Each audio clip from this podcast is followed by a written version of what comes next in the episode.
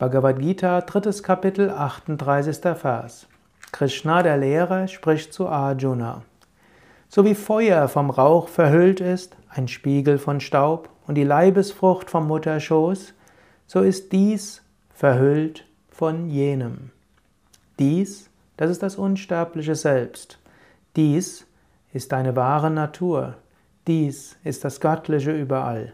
Und dieses Göttliche ist verhüllt von jenem, von jenem, von Identifikation mit dem Körper, von Identifikation mit dem Denken, mit den Gefühlen, mit der Persönlichkeit, mit dem Selbstbild. All das verhüllt das Selbst, ohne dass das Selbst deshalb weniger wird. Auf einem Spiegel mag Staub sein, dennoch der Spiegel bleibt stets rein. Das Baby mag von außen nicht sichtbar sein als das Embryo, dennoch ist es da.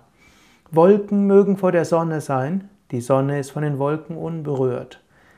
So mag sich vor deinem Bewusstsein sich ein Wall von Emotionen, von Gefühlen, von Gedanken, von Identifikation aufgebaut haben.